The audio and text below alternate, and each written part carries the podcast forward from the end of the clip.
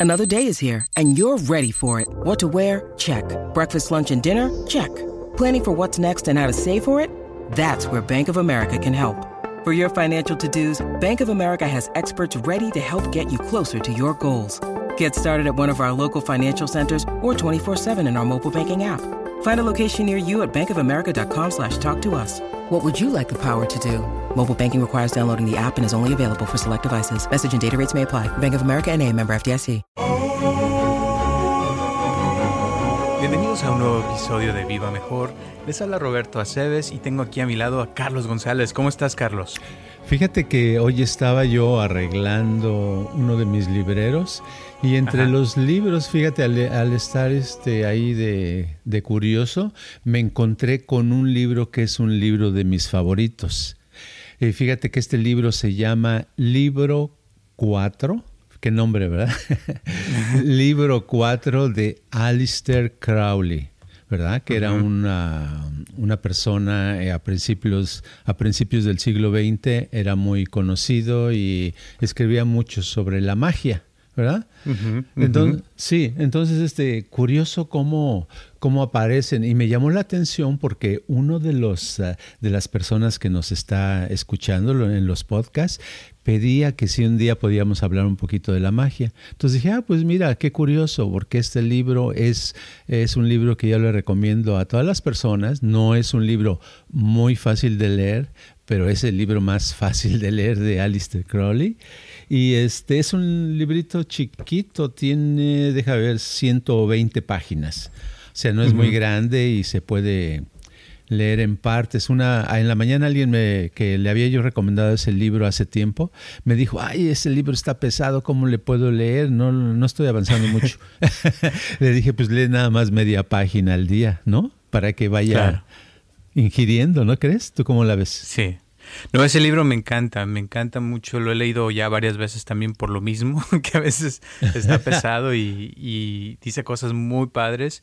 Eh, y sobre todo una de las partes que me gustan mucho es que una de las que tú siempre has hablado, que empieza, creo que al principio, de que habla de, de la meditación, de cómo hay Ajá. personas que, que han logrado estados muy elevados de espiritualidad y lo han hecho por medio de eso, ¿no? De que, tienen eso en común, pues que se sienten sentados, se han aislado del mundo y se sientan a meditar por mucho tiempo y de repente como que ven la luz o como que algo les pasa, ¿no?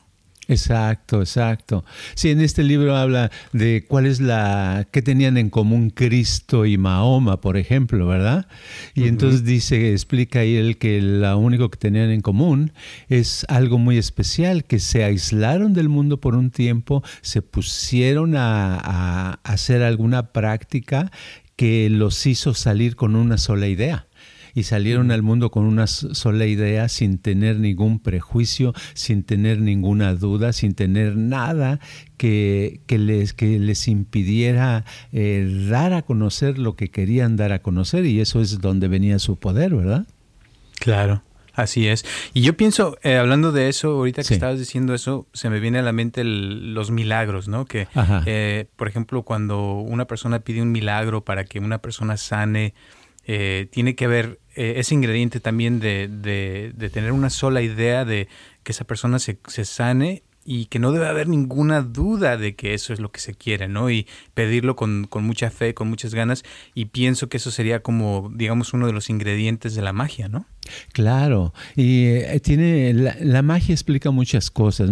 Hay personas que no entienden lo que es la magia, pero la magia en sí se describe como el poderse comunicar y poder estar en control de los espíritus, ¿verdad? Hay mucha gente que piensa que la magia más bien es ah, algo que tiene que ver con, ah, no sé, sacar un, ah, un automóvil de la nada o desaparecer un avión o cosas así. Pero no es así. La verdadera magia es algo espiritual, algo más profundo que te trata de llevar a un nivel más alto. Claro, así es. Y tiene, o sea, la magia tiene que ver con todo lo que nos rodea. Eh, por ejemplo, la carta del mago en las cartas del tarot eh, es la carta número uno y en esta carta se ve que tiene enfrente de él una mesa con, con todos los ingredientes, ¿no? Que están las espadas, la copa, los pentáculos y el bastos. Y abajito en esa mesa en, alrededor vienen como unos, unas señalitas pequeñas donde se ve como una palomita, se ve el agua, el aire y la tierra. O sea que son los elementos del, del que componen el mundo, ¿no? Entonces un mago sería como alguien que, que tiene el poder para, para transformar esos elementos de cierta forma, ¿no? Así es. Y antes de que se me olvide, quería mencionar de, del autor de este libro, porque luego checan en el internet y dicen, ah, caray, pues una vez que sepan que tiene, tenía muy mala fama en su época, ¿verdad? Porque una cosa es la persona y otra cosa es la obra de la persona, ¿verdad? Entonces la obra de la persona era muy, es muy importante. Este uh, Alistair en su, en este libro, eh, usted, el que lo lee y lo entiende, eh, a fuerzas eh, cambia, ¿verdad? Tiene una mejoría grande. Pero Alistair Crowley como persona, pues hay muchas historias, decían que era un degenerado, ¿verdad? Que hacía fiestas, hacía drogas, hacía despapalle en medio. Pues ah, será o no será cierto, no sé eso. Yo lo que sé es lo que dejó escrito, que es lo, lo que cuenta, ¿verdad? Y pues en realidad casi siempre sucede que eh, cuando conocemos a alguien que admiramos mucho, después nos, ah, nos desalentamos o nos desilusionamos y digo, ay, no, no concuerda eh, su, su, esa persona neurótica o esa persona nerviosa o esa persona callada o esa persona así, asado, no concuerda con la persona que yo tenía en mi mente, ¿verdad? Pero en realidad no nos debe importar la persona, sino en sí la obra, el resultado, lo que esa persona nos está legando, nos está enseñando, nos está dando, ¿verdad? Claro, claro. Sí, pues es, y de hecho le decían la bestia a él, era su, Exacto. Y su número era el 666, o sea que es el número de Satanás. Sí, la bestia él solito se autonombró. Y es que, y fíjate que curiosamente en este libro, aquí ahorita lo estoy agarrando porque se me hizo interesante que encontré una de mis tarjetas que usaba de presentación con la dirección de mi oficina de esa época, fue en el año 1990, ¿verdad? Y dice, fíjate el número, es 666 Baker Street. 666, ¿verdad? Y, y, lo que sucedía es que yo, yo no lo tomaba en cuenta, o sea, sí conocía el significado del 666, pero no tomaba eso en cuenta y había personas que a veces eh, al otro día me hablaban y me decían, oiga, yo perdone, pero que no fui ayer a la cita, pero es que yo vi el número y me dio mucho miedo. Fíjate, sí, así pasaba. No, y eso es, es que mucha gente cree mucho en eso. Eh, sí. Y de hecho, ahorita, mm, no sé si has visto una película en Netflix que se llama La plataforma en inglés o en español El Hoyo. No. Y es española y este, es la de las número uno en, a nivel mundial ahorita que toda la gente está en su casa viendo películas. Ajá. Y, y una de las cosas que pasan ahí es de que eh, hay, hay, es como, el hoyo es como una cárcel donde hay ciertos niveles. Okay. Y hay, tres, hay 333 eh, pisos pero de esos 33 pisos hay en cada piso hay dos personas. Entonces eh, dicen que es eh, lo multiplicas por dos y es el 666. Oh, y, y, es como, si la ves la película, se supone que es como estar en el infierno y todo lo... O sea, ese número siempre lo... lo eh, tiene como que esa onda de que uno lo, lo, conecta con el diablo, con lo malo, ¿no? Como algo negativo, ¿verdad? Como algo negativo, exactamente. Sí. sí. Sí, bueno, ya aclarando esto de Alistair Crowley, de que era un despapalle, diremos que de todos modos recomendamos el libro, ¿verdad? sí, no, está bien. Eh, no, ese libro está muy padre y, y muchas cosas yo pienso con respecto a la magia es de que la gente ignora muchas cosas y, y la ignorancia a veces nos hace alejarnos de algo, pero cuando ya entendemos y comprendemos ciertas cosas, como que esa magia se vuelve más... Eh, como, como algo tangible que puede uno usar en la vida normal, ¿no? pienso yo. Pues sí, pues ven las cartas del tarot, mucha gente, hay gente que piensa que es cosa del diablo, que es una cosa antirreligiosa, antibuena, que hace daño, ¿verdad? Y en realidad el tarot es un sistema de símbolos que ayuda a que uno eh, aclare sus preguntas, sus dudas, sus confusiones, ¿no? Así es. Y ayuda muchísimo, o sea, el darse cuenta que, por ejemplo, en el tarot hay ángeles, ¿verdad? Está el diablo, que también era un ángel que se volvió negativo. O sea, en las cartas hay muchas cosas que vienen de la religión, de otras religiones, no nomás de la católica, sino de diferentes lugares. Y más que nada, o sea, es conocimiento que puede uno aprovechar en la vida.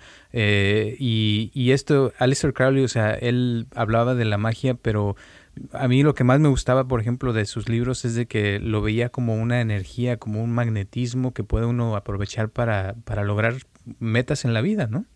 Sí, así es. Y fíjate que la eh, ah, me quedé pensando en lo del tarot, que en el en las cartas del, eh, del tarot, eh, a través de los años he escuchado tantos comentarios de personas, algunos buenos, etcétera, pero algunos así como que les da un pánico, un miedo, que nada más eh, no quieren ni ver siquiera un dibujito, ¿verdad? y este, pero entiendo, a veces la, la ignorancia lo hace a uno así, ¿verdad? Ah, ya sé lo que iba a decir, que me acordé de que una de las personas que nos escucha también preguntara que, que por qué no decíamos el, el tarot, porque si todo el mundo lo podía aprender, que si todo el mundo podía leer las cartas. Bueno, en realidad es una pregunta eh, que sí, que todo el mundo puede, pero no todo el mundo sabe, ¿verdad? El chiste es que se llevan muchos años de entrenamiento para poder dar una buena lectura de cartas. O sea, con unos días o unas semanas no es suficiente, es empezar. Y en sí las cartas del tarot eh, son una herramienta que requiere un estudio constante e intenso para que un día uno pueda desarrollar esa capacidad para poderlas leer, ¿verdad? Pero claro, todo el mundo podría eh, dedicarse a estudiar para con alguien que realmente sepa, ¿verdad? y estudiándolas llegar un día a, dominarlas y a entender sus significados, yo creo. Claro, bastante. Y, y eso es parte de, eh, para mí el conocimiento te hace eh, que te abras tu mente, que, que expandas muchos, muchas cosas en, en, la vida. Y las cartas tienen eso, o sea, que te ayudan como a, a tener acceso a ese subconsciente de uno mismo. Eh, ya lo hemos hablado creo antes en el pasado, pero es, es, algo que tiene mucho que ver con la creatividad, con, con el subconsciente, con, con, esa parte de todos que tenemos y, y pienso que, que, si se quitara uno un poquito el miedo y se pusiera a estudiar, eh, se daría cuenta de muchas cosas. Es lo que a mí me ha pasado, por cierto, que yo tampoco, pues ya empecé contigo, no sabía nada de las cartas hasta años después y ahora pues las uso casi todos los días para hablar con gente, para dar consultas, para muchas cosas. Sí, hay una especie como de resistencia al quererlas usar. Me estoy acordando de un par de personas que cuando les dije, te voy a enseñar las cartas, digo, ay no, yo eso no, yo eso no quiero saber nada, ¿verdad? y eh, un, par de años después, esas dos personas después no podían vivir sin estar aprendiendo más acerca de las cartas, ¿verdad? Ya que se les quitó la, la idea que es algo malo, que es algo que les va a dañar, entonces entendieron que no, que no es necesario preocuparse por eso, ¿verdad? Es, es un estudio ilimitado, es algo que se puede estar aprendiendo más y más conforme pasa el, tiempo y uno ahonda. Y lo que ah, mucha gente también debe de saber es que de hay dos tipos de, de cartas, de lectura de cartas. Una es la, la que todo el mundo conoce, que es para la suerte, ¿verdad? A ver, dígame, este quién me engaña, quién me quiere, quién no me quiere, etcétera, etcétera, que tiene que ver con la suerte, que es la, la parte, digamos, del folclore, de las cartas, de natural. Pero el, la, la, lectura de cartas profunda, el significado, la razón principal por la cual se desarrollaron las cartas es para conocerse uno a, mí, a sí mismo más, para descubrir potenciales, para descubrir barreras, para descubrir este, cosas con relación a de dónde venimos, hacia dónde vamos, quiénes somos, a, a resolver problemas, este, preguntas más profundas, ¿no? Sí, sí, sí. Y, y, una de las cosas que a mí me, me encantan más de las cartas, que, que, es lo que a mí me hizo meterme más, fue cuando entendí que, que las cartas son como si fuera el, el desarrollo de, del espíritu de la persona. Eh, tienen mucho simbolismo en cuestión de, de que uno va siguiendo ciertos pasos al evolucionarse espiritualmente hablando. Y por eso, o sea, lo que estás diciendo me, me recuerda mucho todo eso y, y, cuando ya uno entiende ese tipo de cosas, volviendo a Aleister Crowley, él, él hacía, él, una de las cosas que, que decía es que cuando ya uno se, se logra superar, como llegar casi casi a la iluminación, uno puede crear sus propias cartas, ¿no? O sea, que puede uno después tener su propio tarot, se podría decir. Exacto, exacto. Son, son eh, pasos con los cuales uno se va desarrollando, ¿verdad? Eh, quiero también aprovechar, ahorita me acordé, porque pienso que, que ah, hay, eh, en la misma grabación nos puede servir para para aclarar algunas eh, dudas y una de esas ya la hablamos acerca del tarot, si todo el mundo la puede practicar, pues sí lo puede practicar, pero aprender es bueno que aprenda bajo la, guía de alguien que realmente sepa, ¿verdad? Y se lleva tiempo, ¿verdad? Muy importante. sí, otra cosa, otra pregunta, alguien me preguntaba del Reiki, que si el Reiki qué era o para qué servía, con qué se comía. Bueno, el Reiki en realidad es esa, ese sistema de que se usa, donde usas la, energía, pero a través de las manos, ¿verdad? y eso es algo, pero no es, uh, sus antecedentes no son nuevos. Eh, la palabra Reiki sí es algo que se puso de moda y no lleva, a lo mejor lleva 100 años máximo, ¿verdad? Un japonés lo inició, que se curó a sí mismo una pierna, un talón o algo así, ya ni me acuerdo pero en realidad el Reiki es, uh, es uh, ese nombre eh, y esa técnica viene, la conocemos eh, en Sudamérica, por ejemplo, la conocemos en México desde hace muchos cientos de años, nada más que allá en México les llamamos hueseros y les llamamos sobadores, ¿verdad? Sí. pero es el mismo propósito, o sea, hacen la curación, ¿verdad? Se logra la curación, es contacto eh, con, el, con la energía que hay alrededor del cuerpo o contacto con el cuerpo en sí. Y es que si agarra uno una, a una persona, voy a poner un ejemplo de, de mi gato, que mi gato ya murió, pero cuando vivía, me acuerdo que una vez estaba bien ah, acelerado, como que le dolía algo, ¿verdad?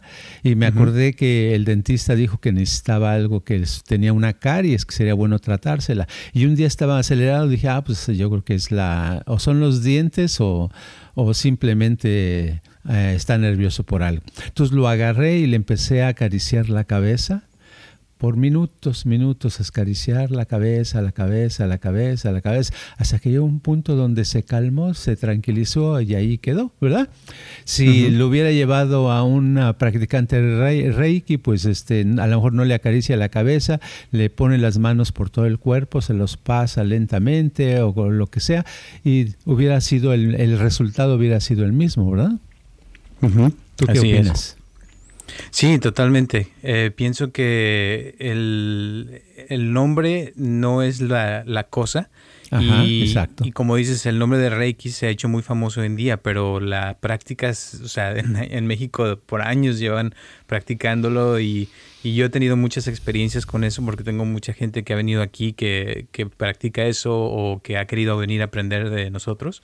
Y básicamente es como conectarse con esa energía. De hecho, la palabra Reiki es energía, eh, viene de China. Y, es eso, es, sobar energía, esto es contactar la energía del cuerpo, de la persona, de su espíritu Y, todo esto, o sea, pienso que va conectado con la magia, pienso que la magia, como decía hace rato, es magnetismo, es energía, el cuerpo tiene energía, eh, los gatos tienen energía, los perros también, o sea, todo, todo, todo lo que existe, ya hemos hablado de eso también, de las vibraciones, están creando energía. Y cuando uno tiene contacto con esa energía es como puede uno hacer sentir mejor a la otra persona o, o al gato o al perro, ¿no?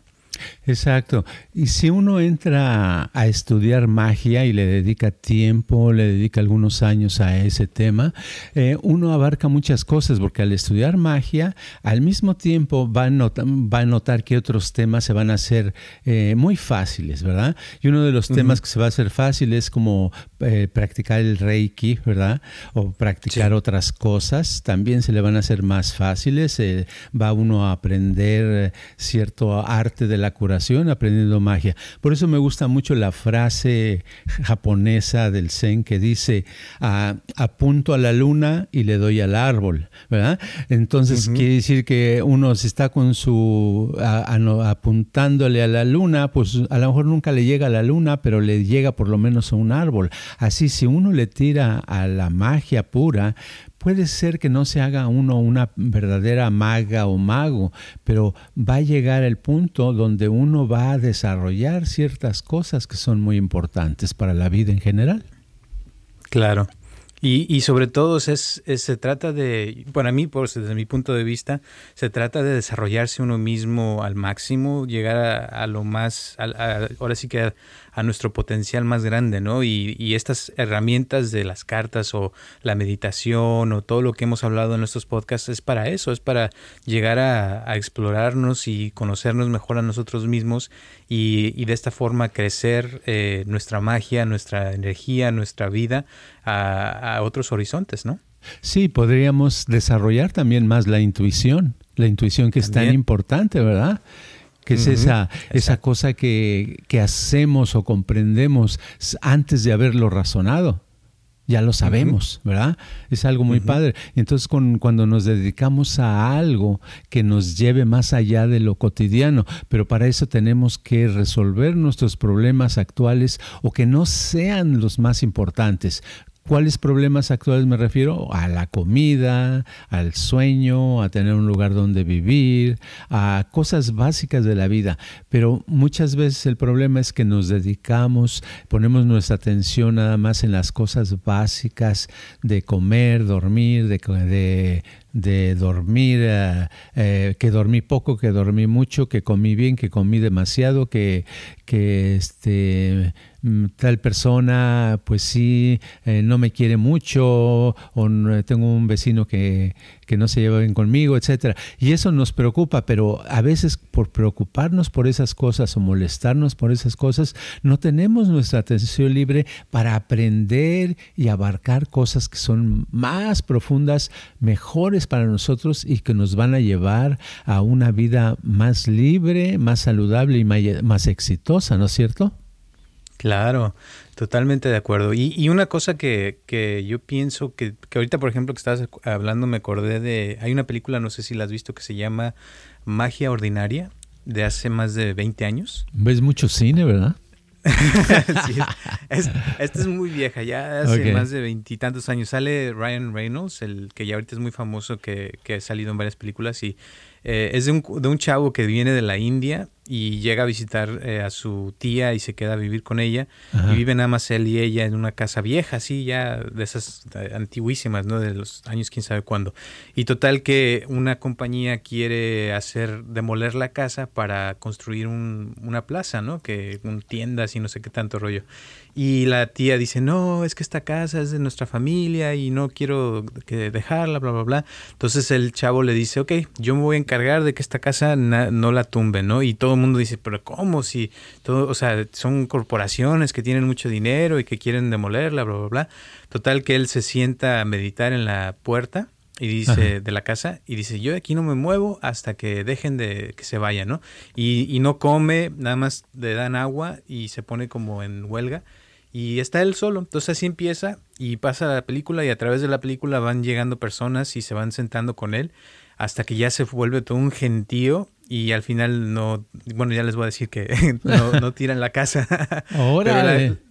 la, moraleja es de que le llaman eh, magia ordinaria porque, o sea, la magia se puede usar para cosas muy simples, como dices, y no es necesariamente algo fuera de lo normal, sino estamos hablando de cosas que, que te pueden servir para, para, poder tener una casa mejor, o un trabajo mejor, o una pareja mejor, o sea, eh, mejorar tu vida en muchas áreas. No tiene que ser algo muy fuera de lo normal, ¿no?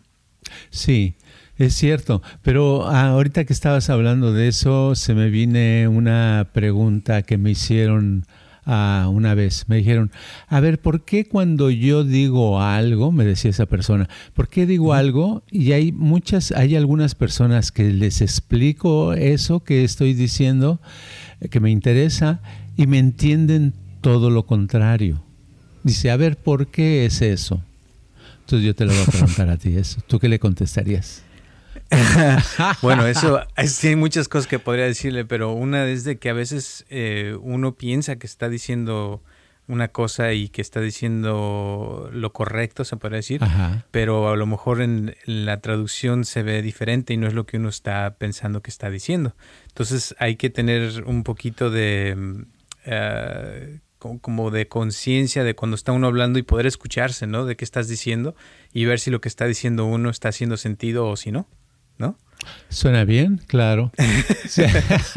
¿O tú qué le dirías? Este, yo más bien le, le escucharía lo que estaba yo pensando ahorita que me decías eso, que eh, me acordé de algunas personas, porque en el, pues a todos hemos tenido esa experiencia, ¿no? Que, que decimos algo y vemos que nadie nos entendió, ¿verdad? y, pero me he dado cuenta que lo que sucede es que la, otra persona a la que le estamos tratando de decir algo eh, está con la cabeza llena. ¿verdad? Por decir así, su mente está en, en, mil cosas o en una cosa, está dispersa la persona. Entonces no es que nuestra explicación sea muy difícil o muy, ah, muy especial, sino simplemente es que es como el, el, cuento del maestro que donde llega el discípulo y le dice, maestro, ¿qué es la verdad? Y entonces el, el, ese ya lo hemos platicado, creo que entonces el maestro le sirve una, una, un vaso de té y el discípulo dice, entonces sí, dígame, la verdad está, eh, ¿qué hay que hacer para lograr la verdad? O algo así, ¿verdad? Y entonces el maestro le sigue llenando de té y el té se empieza a derramar, ya no cabe en la taza, se derrama por la mesa y al piso. Y, dice, y el cuate este muy sacado de onda dice, maestro, maestro, no se da cuenta, se está tirando todo el té. Y le dice, sí, pues así está tu, así está tu mente, dice. Primero tienes que vaciar tu mente para que puedas captar algo, ¿verdad? Entonces muchas veces lo que pasa es que la mayoría de la gente como que primero la tenemos que escuchar ¿verdad? Lo suficiente para que se vacíe, para que entonces tenga nuestra atención, porque desgraciadamente la gente no está lista para que uno le hable. Nosotros pensamos, cada persona que, que yo he conocido en mi vida, todos piensan que, que están, que ellos lo que necesitan es saber cómo hablar o saber cómo preguntar o saber qué decir y que ya las otras personas van a entender perfecto y lo van a aceptar. Y no es así.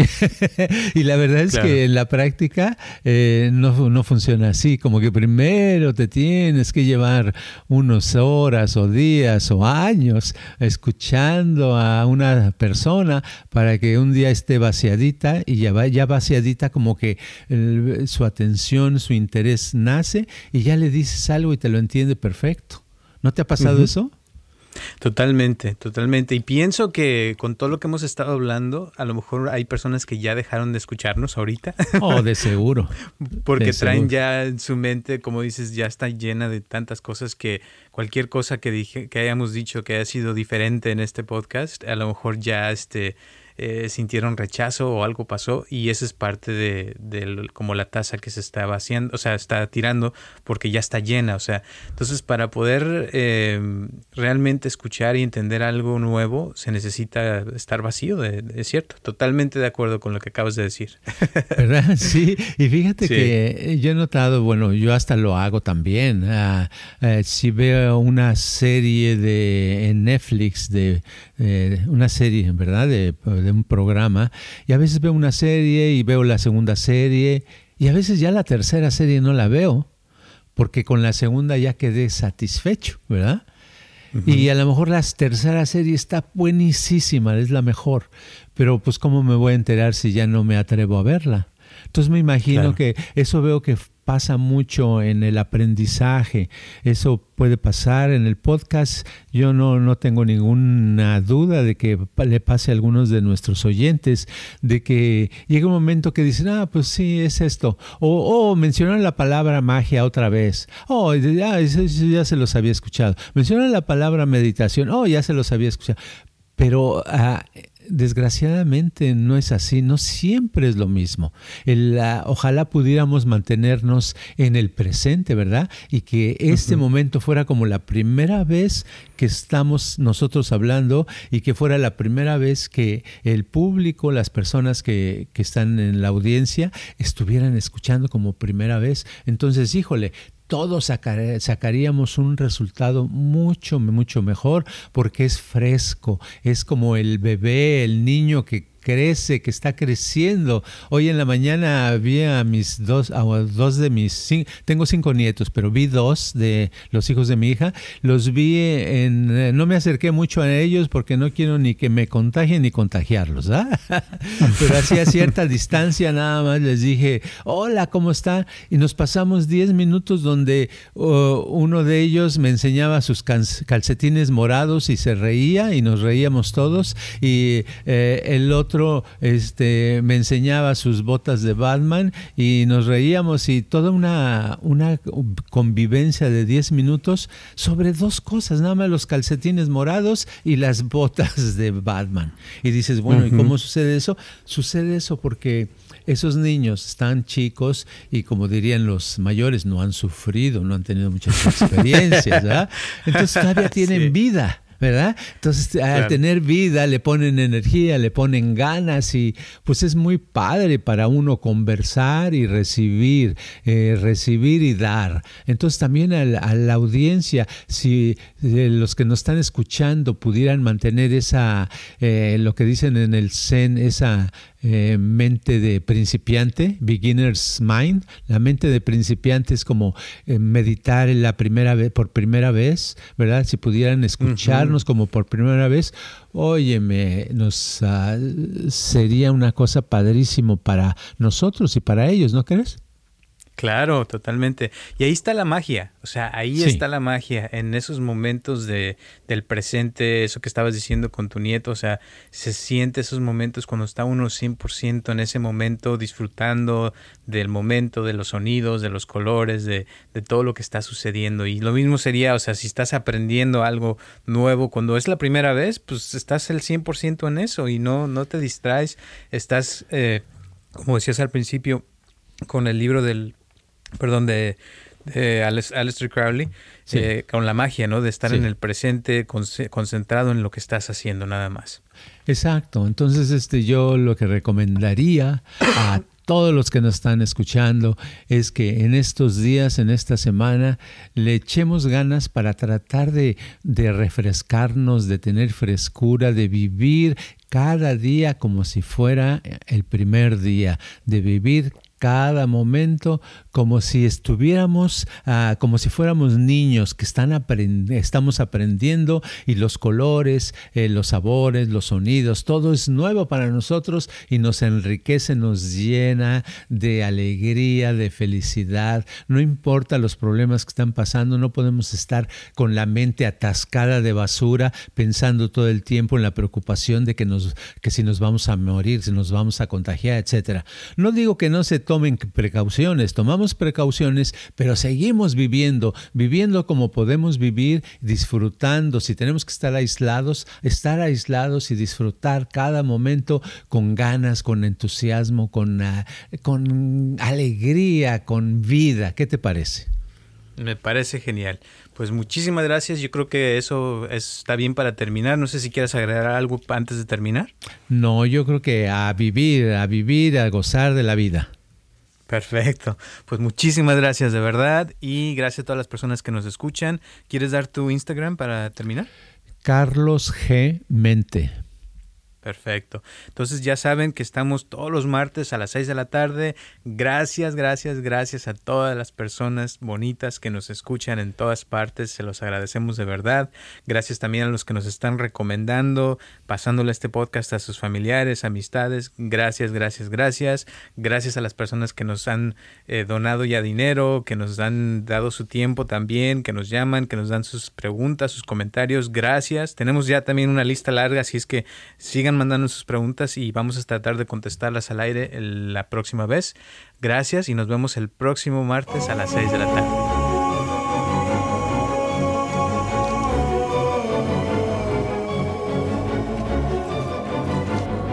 Este podcast está patrocinado por Viva Mejor. Ayúdanos a compartirlo con tus amistades para que crezca esta comunidad y si te interesa donar algo para que este podcast continúe o si tienes algún problema o pregunta que te gustaría resolver, por favor comunícate al área 714-328-4661 o mándanos un correo electrónico a vivamejor.gmail.com.